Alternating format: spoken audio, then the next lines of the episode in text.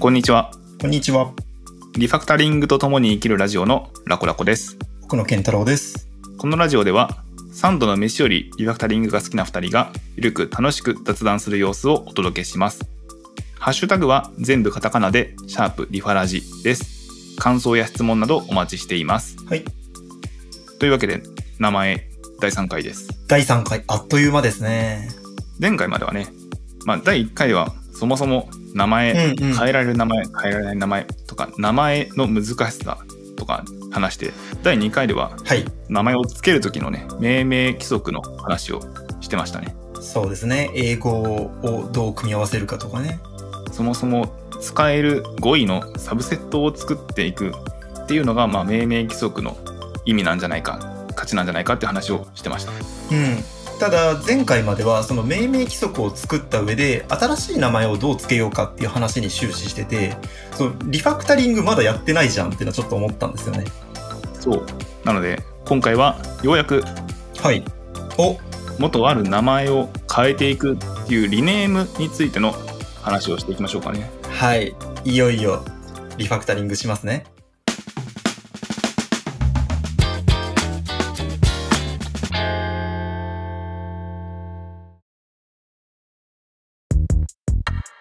まあ、でもここまでの話を踏まえると、うんうん。どういう名前をリネームすることになるかというと、まあまず一つは規則に従ってない名前大きいですね、やっぱりそれはね。ですよね。うん。それを見つけた時に、はい。あれこれって規則に従ってないじゃんっていうことを早めに潰しておかないとはい。割れ窓理論というかあ、そうだね。もう何でもいいやになっちゃう。一箇所乱れてるとそこの近くその名前に関わる他の名前もだんだん歪んでいくのではい。そういうの見つけたら早めに潰したいそうだね。コード進めるってやつですねああ、コード進めるって言葉ありましたね。リファクタリングの中のコード進めるはい。出てきますね。マーティン・ファルダーのうん。リファクタリングの中では不可思議な名前うっん。ていううんうん。ことになってますね。そのスメルの一つとして。はい。ふ不可思議ね。うん。っていう意味の規則に従ってないっていう、でもそれだけじゃないですよね。リネリネームしたくなるときって。あーでもそれで言うと、命名規則に従ってない場合だけじゃなくて、命名規則に従ってても変えたくなる場合があって、うん。それがやっぱり、あの、機能追加とか概念の追加なんですよ。うんうん。今までこれをやってた機能に、これと一緒にこういう機能も同時に実行したいみたいな時に、名前を変えざるを得ない。つまり前の名前が現状に即さないようになってしまう。うんうんだから命名規則に従ってても変えざるを得ない場合っていうのはありますよね。うん。元の名前が持ってた意味と実態が乖離しちゃって、そう。で、この時に、あの、よくある踏み抜くアンチパターンだと自分は思ってるのが、うん、あの、なんだ、例えば、まあ、うんエ、グゼクなんちゃらっていうそのなんちゃらを実行する関数があったら、あの、エグゼク A&B とかさ、エグゼク A&B&C みたいに、あの、うん&をつけて名前変えちゃう人ってのが結構いるんですよ。見たことあるな。例えば、ゲットでもいいや。ゲットうんユーザーズ &notes とか、ゲットユーザーズメタデータとかさ、うん。あと with なんちゃらもよくあるよね。そうね。僕も今、with 言おうと思った。いや、だよね。そう。だから、and とか with っていうのをつけて、そのなんか機能追加の時に、なんちゃら and なんちゃらとか、なんちゃら with なんちゃらをつけると、途端にそれはいい名前じゃなくなるって自分は思ってんだよな。なんでだろうね。なんでなんだだから、それって多分、これはもう直感に近いんだけど、うん、その、名前と中にやってることをあんまり密にしすぎない方がいいなってのは思ってて、ほう。あの、その、なんだろうな、抽象化っていうんですか、その、抽象に対して、あまりにもその名前が説明的すぎると、それはなんか具象をそのまんま名前にしているような感じがして、その中の行動をリファクタリングした時に毎回、関数名も一緒に変えなきゃなんないじゃんみたいになると思うんですよ。例えば、そのユーザーメタデータみたいにすると、メタデータを取得する関数だけこうリファクタリングで切り出したりしたら、またそのユーザーメタデータをユーザーにまた直さなきゃなんないみたいになってしまって、コロコロ直すようなことが必要な名前ってあんまり僕は綺麗じゃないなと思ってて。そうだな。今の話聞いては思ったのが、まあ、うユーザーにすると、例えばユーザーのプロフィールページがありましたと。ん。はい。で、そこに、今まではプロフィール情報だけだったけどええええええ、そこにまあ最新10件の最近の投稿もセットで載せたいってあるねな。った時に、ユーザー with latest posts みたいなことをあるやねる。わけですよね。その、そのパターンだと。でもそれって結局画面上でそのユーザーの例えばアイコンの画像とこうプロフィールとなんかリンクとってあった上にそれで右側にじゃあちょっと機能追加でこう最新の10件出しましょうみたいに画面のデザインをこういうデザインにするっていう風にしただけで名前がそこに密結合でデザインに密になって with latest post って名前にくっついちゃうのはデザインと名前があまりにも1対1すぎるなって思っててうん。そう、だから自分は結構そういうのは避けますね。僕はなんかね、そんなに悪くないと思ってる側面もあるのと、うん、うん。まあ、一つ思うのはまず、今の僕が話した例だと、うん。ユースケースは変わってないんですよね。そのユーザーのプロフィールページのためのデータが欲しいって言って、そうもだとね。もとはそれがユーザーっていうデータだけでよかったんだけど、ユーザーとそのポストが、ポストが必要だってなったからっていう時んって、でも実現したいこと変わってないんですよね。んそうだね。それはそうなんだよ。そのユーザーのプロフィールの画面に必要なデータが欲しいって。そうです。ってなった時に、うんうん。僕は、まずその、ユーザーのプロフィールに関するデータが欲しいっていう名前にしたらとは思うんですよ。一個抽象的な名前になる。そうだね。だからそこをプロフィールレイテストポストみたいに and を使っちゃうから、ちょっとこう、なんだろう、要件が変わるたんびに名前を付け直さなきゃなんないんだけど。中身の構造をそのまま名前にうん、うん。してるってことですよね。それ中身から名前が決まってる。だよな。だから中身が変わったら毎回名前が変わるんそだけど、さっきの話は、う。うん。まあ、名前と中身は方眼関係が逆というか名前を広めに取ると内側がちょっと変わってもそ。そうこを許容できるっていう話でもこれって行き過ぎるとマネージャーと一緒なんですよねああ、そうだね。なんちゃらマネージャ名ー。前を広く取ることで中の変更に対するこう吸収力を高めるっていうのを行き過ぎた例がなんちゃらマネージャーですよねユーザーマネージャーだ。ユーザーに関する全てのことを包容力があるのがユーザーマネージャーそうだね。ユユーーザザーサービスとか、名前を広く抽象的にすれば中身の具体の多少の変更を吸収できるってことを、まあ、極端な例がそっちに行ってしまう、うん、そうだね。でも逆にその完全にぴったり一致させさせると毎回変えなきゃいけないってことになるそう。だから、それで言うと、こう、ユーザープロフィールレイテストポストフェイバリッツとかになるともう辛いじゃないですか。長すぎるじゃないですか。でもそれのなんで辛いのかってことあーそうもなんで辛い実はなんかあんまり分かってなくないだって今時うん名前がいくら長かろうがコードジャンプできるし、そうだね。読めるね、別にね。で、プレティアからフォーマットもできるし。今時、まあ、我々がよく書く言語タイプスクリプトで言えばリネームだっては F2 なり何なり押したら一斉にリネームされますしそうだね、エディターでね。名前を変えなきゃいけないっていうそこに対するこの負の意識って何ああ、なるほど。っていうことは、コロコロ名前を変えてもいいのかどうかっていうのは議論のなんか余地があるよね。そうリファクタリングリネームってうどんだけやってもいいもんなのか、確かに。なんかでもあんまりしちゃダメっぽいイメージを自分は持ってたけど、これは古い考えかもしれない。何が困るのかっていうことをああ。つまり規則にのっとってさえいればうんうんうん。リネームってとにかくどんだけやっても特にデメリットないんじゃないかっていう確かにね。見方も可能な気がするんですよ。それで言うとやっぱりその冗長性とかじゃないですか。例えばなんかこう、モドリッチの、うんモドリッチのその型定義を見れば、中のプロパティ一覧に、うん。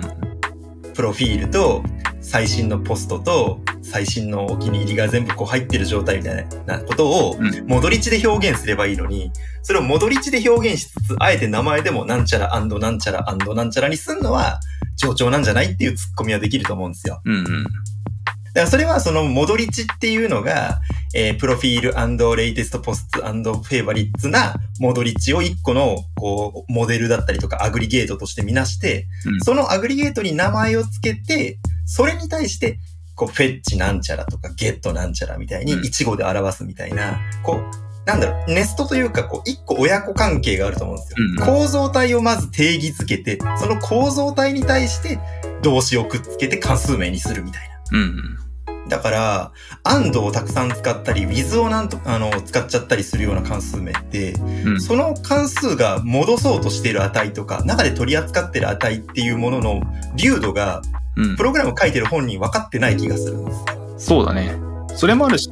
今思ったのがはい。つまりこれって二重管理なんですねそうだよね。そうなんだよ。同じ情報をまうんうんあ。その性的な方があることを前提にも話してますけどあ、まあそうだね。タイプスクリプトだね。このレスポンスどういう戻り値を返すかっていう情報とそうそれと完全に一致した名前ってどっちかが間違ってた時にどっちが間違ってるか分かんないんですよね二重管理だからそうなんだよね。だから名前が正しくて型定義が足りてないのかもしんないし、逆かもしれないで、そう、名前が短いかもしれないし、うんだったら最初から変えなくていい名前にしたらいいじゃんって自分がさっき言ったのは、そういう観点なんだよな。だからより、えーその2つが食い違ってた時にはい。どうするかそこがポリシーがでもそれってうん。どんな場合にも成り立つ気はするな名前が変わった時にその名前と実態が食い違った時にどっちが正しいんだっていうのはまああるんだけど、でも少なくとも名前が変わるたくさん変わると、はい。その議論が発生する確率が上がるね。そう。だからこれは前の回でも言った、その迷わせないっていうところに結構あると思っていて、うんその前回、命名規則をなぜ定義すべきかっていうところで、新しく入ってくるチームのメンバーに迷いを生じさせないためって私言ったと思うんだけど、それってやっぱ今回も似てて、その関数名とか型定義をパッと見たときに、うんどっちかが食い違ってたりしたら迷いになると思うんですよ。あれこれなんだろうってなんで足りてないんだろうってだから迷わせないためには、こう理路整然とした定義の名前だったり関数の名前だったりであった方が良いよねっていうのが自分の哲学なんですよ。名前がだ名前と実装がセットでコロコロ変わると、うんその正しさがどっちになるのかがそうだ分ねかんなくな。る。どっちかに軸を置きたい。長く存在するものほどうんうん安定しているはず、とそう。思うと名前があまり変わってないことで名前が安定してるってことが重要なのはあるかもしれないね。そう。だから名前が安定している上で、その中で扱われる構造体だったり、概念、ドメインモデルみたいなものに増減があるのはわかるんだよ。だからそこで名前の抽象化を求めるんだよね。よっぽどもうそもそもの前提が変わったみたいな時に名前が変わって、そのそれはある名。前が変わったってことに対しておなんか今回は深刻な変更だなっていうふうに察知できるみたいな、まあ、そういう頻度が普段低くてたまに変わるから重要だってことが伝わるのはあるかもしれん。そうだね。これはちょっと発見だな。そう。だからやっぱり名前をコロコロ変えないっていうのはそういう観点かもしれない。なんか誰かから学んだわけじゃないけど、自然となんかそういう気がしてる。例えば、あの API のブレーキングチェンジってのが、うん。 NPM の話をすると、まあ、1000バーですね。0. 点いくつだったら、まあ、ブレイキングチェンジあるけど、うん1.0以降に、なんかこう、毎週のように2.0、3.0、4.0って出たら、ちょっと、えってなるじゃん。うん。なんか、1.1、1.2だったらわかるけどさ、毎週メジャーバージョンが1ずつ上がってったら、ちょっとさすがにおいおいって思うじゃないですか、そのライブラリーに対して。うん。っていうのと一緒で、なんかこう名前を変えるっていうのも一つの、なんかブレイキングチェンジ感を自分の中にはこう持ってて、うん。こう、例えば今エディターで VSC とか IDE のアプリケーションを使って、こうコマンド、ショートカット一つで簡単に名前変えれるし、ファイル名も変えれるし、ちゃんとこうリネームも全部自動追従してくれるって言ったとしても、なんかこうブレイキングチェンジを頻発させるのは美しさとしてどうなんだろうっていうのが自分の美学としてあるんだよね。そうだね。だし、リネームって名前を変えるでもあるけど、その、リフとしてみたら、削除と追加なんですよね。リフとしては。あ、そうだね。リーフはそうだね。うん。分けると。そうだね。だから、今まで覚えていた一つの名前を忘れなきゃいけなくて、うんうんうん。新しい名前を一個覚える必要があって、それが頻繁にあると、はい。まあ忘れていいものなのか、なんか、新しいのなんかのこの区別が、特に近いところで名前を頻繁に変えると、そうだね。今生きてる名前ってなんだろうわかんなくなるよな。そうだね。混乱するよね。だからそれもやっぱり迷い、さっきからずっとテーマになっている迷いを生じさせないに自分はあると思ってて、うん。で、その、この番組のテーマである、その3度の飯よりリファクタリングが好きって言ったじゃないですか、オープニングで。で、あれ自分は結構その、リフをどう美しく書くかっていうところにも結構こだわってるんですよ。ほうほうほう。だから、リファクタリングをするにしても、なんかあのリファクタリングとこのリファクタリングとそのリファクタリング3つやって1個のプロリクでリファクタリングしましたって出すよりも、まずこのリファクタリングはこういうリフで出そう。で、提出してマージ。うんで、次にこういうリファクタリングはもうこういうリフであったら美しいよねみたいにして、リフとして読んでいかに美しいか考えてからプロリク出してんだよ、自分。そうなるほどね。だから、リフの美しさってすっげえこだわってて、開業1個入れるんでも、ここで開業入れちゃったらリフがこう崩れるから、ちょっと今は入れたくないなとか、あんのよね。で、これ多分こだわってる人間どんだけいるんだよって感じなんだけど、まあ、このラジオだからこそ言えるんだけど、うん、僕は結構ね、リフの美しさってのは気にしてる。でもわかるな。わかるわかるなというのと、うんうその、なるべくん。はい。階段を上るように、その、3つのそうそうそうリファクタリング合わせて全部やりたかったとしても、上り方があるんだよね。そう。だから、一個まとめて出しちゃうと、まあ、そのコードレビューする本人もそうなんだけど、コードレビューに限らず、そのブレームするときとかでもいいんだけど、崖になっちゃうんだよね。ドーンって。うん。だから崖にせずに、緩やかなスロープ、あるいは、まあ、ちょっと高さあったとしても階段みたいにするためには、まずここでこういう風に名前を変えることによって、これをマージしたら次ここをようやく変えることができるみたいな、パズルで考えてるね、自分の場合。一気に変えないのよ。うん。そう、名前を変えるだけにしても。だから、そのエディターのショートカットで一発で名前変えれるから、コロコロ変えていいかどうかっていうと、自分はディフが汚くなるからやらない。まあそうだね。まあリフもあるし、うん。やっぱり、まあ何度も自然言語に僕例えるけど、はい。登場人物の名前とか、はい。あだ名がページめくるごとにあ、やだ。同じ人物を指して指しているのに、うん。微妙に毎回変わってると、やだやだ。うんそれはやだね。嫌だよね。やだやだ。漫画とかで1巻と2巻で呼ばれ方が違うとか、同じキ嫌だよャラクターでしょ同じキャラクター。そちょっと能力が増えたから名前変えますとか、う。ね、まあ、あり得るとは思うけど、それは別の概念でやってほしいよね。うん、肩書きとかね。そういう固有名詞的なものはあるよね。固有名詞的なものは固有であってほしいんだな。そうだね。固有名詞は固有であってほしいし、それはもうエディターがその操作しやすいとか変えやすいとかとは関係なく固有であってほしいよね。ただ固有名詞じゃないところも、まあ、ある。でもさっきのリクエストのところはうん。観点としてはやっぱユーザーなんたらってその二重管理になってることの方が僕は問題だと思ったなって印象。そうだね。だからこれは名前の長さじゃないかもね。うん。うん。まあ一方で短くシンプルな名前であった方がいいっていう、そのなんだろう。人間がパッと見た時に識別できる文字数の限界ってあるじゃないですか。うん。その物理的な視野に入ってくる文字数みたいな。うんうん。だからそれで言うと、ね、短くしたいってのもあるし、逆にさ、あの、あえて長くする事例あったじゃないですか。うんうん。た例えば、リアクトで言うあの、有名なやつ使ってほしくないシやーつクレットドム、do not use or you will be fired. うん。あの、お前はクビだっていう過激な名前知っ。てる知ってる。だから、ああいう感じで、このクッソ長い名前をつけることによって、あえてこう、異物感を出すとか、異質な感じを演出するみたいなことも長さっていう概念にはあると思ってて、そう、あえて長くするっていうのもあるよね。確かにね。名前ってうん。宣言する場所とそれを使う場所の2箇所で登場するっていうこともはい。やっぱさっきのその何を情報としてそこに載せるかに関わってくると思うしはい。ユーザープロフィールに必要なデータが欲しいっていう名前をつけるのかユーザーとそのポストの名前が両方欲しいっていう用途をどどっちつけるのかはその2箇所の登場したところでうん。やはり文章として自然に読めるかうんうんうん。情報が多すぎないか少なすぎないかはい。そこを読んだ時にそうならないかっていう気がするな。でやっぱりそれ考えると、いくら命名規則っていうのを定めたとしても、やっぱりこう、書く人によってのこだわりって出ちゃうよね、どうしてもね。やっぱそこの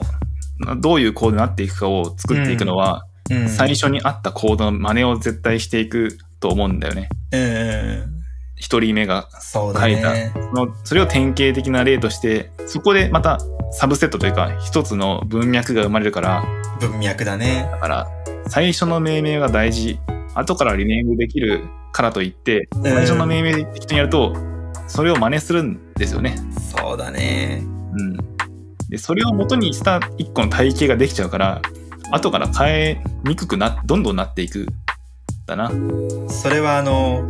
ちょっと前の回であの変えられない名前の回でも話したと思うんだけど、環境変数名を変えられないって話自分はしたんだけどほうほうほうその環境変数名ってすごく設計求められるんですよ。うんその適当に全部大文字だったらいいやパースネークケースで書いたらいいやっていう風にしちゃうと大体積んでしまってうんなんで積むかっていうと、例えば Firebase 使ってて、こう他に認証系の別のサービス使ってて、で、あとこうデータベースの Postgre の環境変数も登録してとかすると、うんどの環境変数名が、どのオーナーが所有してるかっていうのが分かんなくなるんですよね。例えば何が言いたいかっていうと、Firebase のドキュメントの中に、Firebase としてこの環境変数名を必ず使いなさいっていう風にしてる、ドキュメントで向こうから強制される名前と、うん我々がこう思いつきで、じゃあこういう名前にしとこっかっていう風にして作る名前との違いってのがあって、うんだからやっぱりその環境変数名には自分たちのこう組織名を窃盗時でつけなきゃ後で混乱するみたいなのが学びとしてあったんですよ。まあ確かにねそういうその変数の持ち主を表すみたいな、そう。えープレフィクスはよくやるよねそう。だから変えられないっていう場だからこそ、そういうのを気使って最初からどうしようって考えたりとか、逆に変えていい場所だからこそ、エディターで気軽に変えられるから、あの、とりあえずまずは、あの、手っ取り早くつけるかみたいな考えもするし、その命名変えれるか変えれないかによってどれだけ神経使うかっていうのは変わってくる気がするね。そうまあでも今日の話しててやっぱ思ったのは、はい。リネームできるからといってリネームしまくるのも良くなさそうだということかなそうだね。どんだけ型の支援とか入れた支援があってもうんやっぱ名前ってコロコロ変わらないことに一定のこう価値がある。うん。コロコロ変わると変わるとそれが名前として機能しにくくなっていく側面があるなっていうのが結構今日収穫がありましたね。そうだね。この辺の話ってなんか感覚的には分かってたり、コードレビューするときとかにこうどう説明しようかなって考えたりはするけど、うん、この話でこう二人でひたすらね、15分20分喋るっていうのはあんまりやってなかったですね。うん、やっぱ名前って面白いですね。名前だけでね、ひたすら喋れるね。名前そのものも意味もあるし名前を変えるというその行為の意味もあるし、そう。うん、一つ一つのね意味を全部組み上げてそのプログラムのこう文脈ができていくそう。ことに対して敏感になっていかないとうまくリファクタリングができないんですね。やっぱ名前、初回のテーマが名前なのは素晴らしいですね。 DW コードも最初名前だったし、そリっファかクタリングも名前からだし、やっぱ名前なんリだフ。ァクタリングの道は名前からです。うんうんいや、奥深いですね。うん。とまあ3回名前について話してきましたが一旦ここらで終わりにしておかないと再現ないですから、ね、そうですね。また次回も名前ってできちゃいますから。まあ一旦1回第1回からのまとめというか振り返りとか記くとはい。名前の意味ね名前っていうものそのものの変えられる名前とか変えられない名前とかうん。表現の仕方はキャ。いメルケースとかアッパーケースとかそういうものがどういうふうに意味を持つのかっていうのがやっぱその言語とか組織とかそう。その周辺のコードとかで作っていく文脈によってなんかちっちゃい言語のねサブセットみたいなのがそう。組み上がっていくっていう話をしましたね。そうですね。共通認識ですね。うん、でそこを学ぶにあたって我々は英語の語彙力とか品詞に対するうん、センサーをはい。磨かないと母語として英語を使っている人間との間では感覚がずれることは翻訳本からはあまりわからないことだっていうのをちょっとね話しました。そうだね。アドバンテージあるね。やっぱり。で第2回では命名の仕方の話をして命名規則ってものは何で使うんだろうねっていう話をしましたで第3回では、まあ、それらを踏まえて名前を変えるってうんどういうことだっていう話をどう変えるか。どう変えないのかその変えないということにも意味があるんじゃないかということを、まあ、話せてよかったかなと思ってますそうだね。深掘ったね。うんまあまだまだねはい。結構セーブしたので名前編はねいや、これね、時間無制限だったらまだ喋ってますからね。 朝になるそうだね。まあ、まだまだ名前についてもっと名前の話ねしたいこといっぱいあるんでもし聞いてる人の中でもこう名前についてもっとこういう話してほしいとかこういうこと思ってるとかあったらぜひぜひあのコメントとかで教えてくれれば嬉しいですはい、コメントお待ちしてます。それでは今回もお聞きいただきありがとうございました。ハッシュタグは全部カタカナでシャープリファラジです。感想や質問などお待ちしております。それではまた次回お会いしましょう。さようなら。さようなら。